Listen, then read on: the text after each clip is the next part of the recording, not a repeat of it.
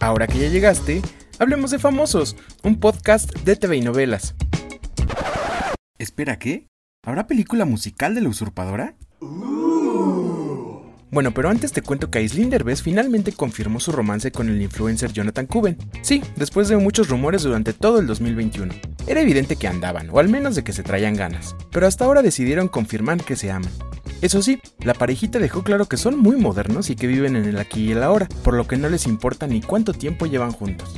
Pues cada quien. En otro tema, después de que Just Stop salió en libertad, Ainara Suárez dijo que decidió perdonarla y darle una segunda oportunidad para enviar un mensaje sobre que nadie puede discriminar a una persona por sus acciones ni su aspecto. ¿Pero le guarda rencor a Just Stop? Así respondió.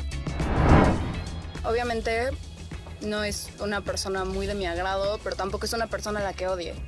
Eh, creo que es más un poco de indiferencia, por así decirlo, porque sí, no, no, no voy a decir que de verdad me cae bien o que me cae pésimo ni nada.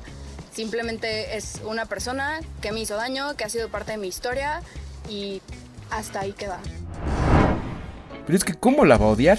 Se aseguran que llegaron un jugoso, digo, un buen acuerdo para reparar el daño a Inara. Según el periodista Carlos Jiménez, Justop le habría dado un departamento de más de 2 millones de pesos, un auto sedán usado y 118 mil pesos en efectivo, así como otros compromisos como no volver a hablar de ella. ¿Será?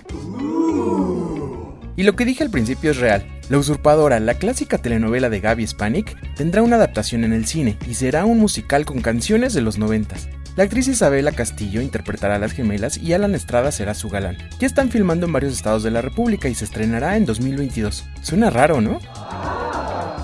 En fin, recuerda que puedes enterarte de esto y más en tvnovelas.com. Yo soy Pepe Rivero y te espero a la próxima cuando hablemos de famosos.